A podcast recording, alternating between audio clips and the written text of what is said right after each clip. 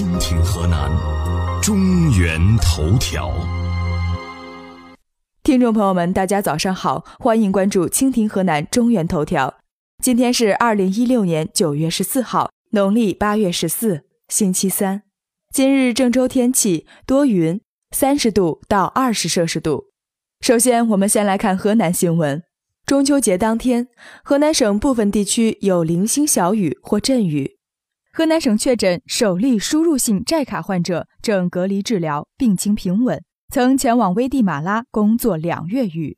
土地矿产违法违规严重，河南省政府约谈邓州、确山等八县市区负责人。二零一六感动中原十大人物评选启动。二零一六年，河南省全国科普日十八日启幕。一千两百多道科技大餐等您来品尝。河南省农村年底前建成油站一千五百座。接下来，我们再来关注郑州新闻。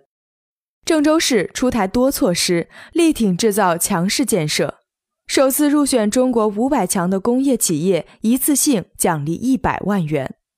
郑州市三秋机收工作拉开帷幕，秸秆综合利用工作全面启动。郑州地铁开展逃票稽查行动，逃票三次以上纳入个人信用信息系统。郑徐高铁首迎中秋大考，假日期间，郑州东站预计发送旅客二十六万人。郑州市动物园首次迎来国宝级动物两只华南虎，中秋节期间正式与游客见面。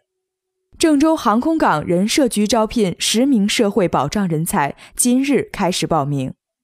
二零一六郑州国际班夫山地电影展九月二十六日在郑州开幕，届时《梦的航线》《天门山》等七部优秀探险纪录片将会参加展映。郑州一大学生一年或再来一瓶三百次，称喝出经验。